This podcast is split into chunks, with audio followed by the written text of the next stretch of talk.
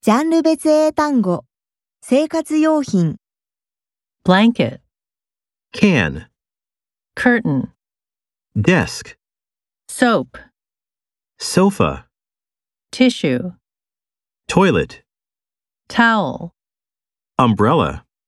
wallet.